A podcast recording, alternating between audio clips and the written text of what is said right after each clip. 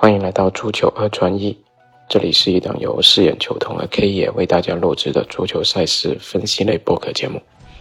大家好，我是四眼球童。今天由于工作比较忙碌的关系啊，节目等到后半夜才来做这个更新，然后也是由我单口来值班做这个分享。首先，先回顾一下昨天吧。昨天四场比赛的成绩都不是特别理想啊，K 野分享的两场全部都是错误了。然后我分享了一场。佛罗伦萨是打出来了，因为都灵确实是在人员配置上面有点问题吧。然后葡超那一场也是可能是一个小的失误吧，其实不应该去推荐葡超这一场的。后来我们也去反思了一下，其实昨天法甲有更多比较好的赛事可以去做一个分享。那这也当成是我们在分享过程中复盘的一个经验吧，以后可以引以为戒。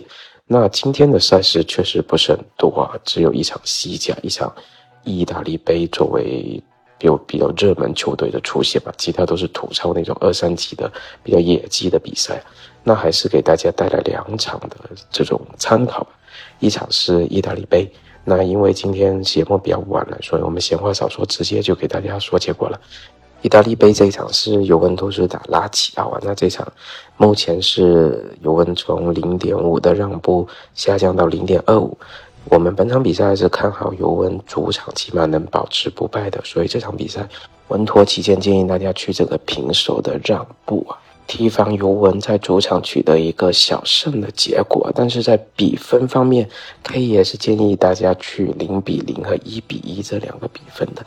那第二场比赛是一点钟的土超阿达纳对费内巴切的比赛，那这场比赛是看好本场打出一个大球的结果的。目前大小球指数是三个，本场比赛看好打出四个进球。那今天因为赛事比较少吧，所以给大家就分享了这两场作为一个参考。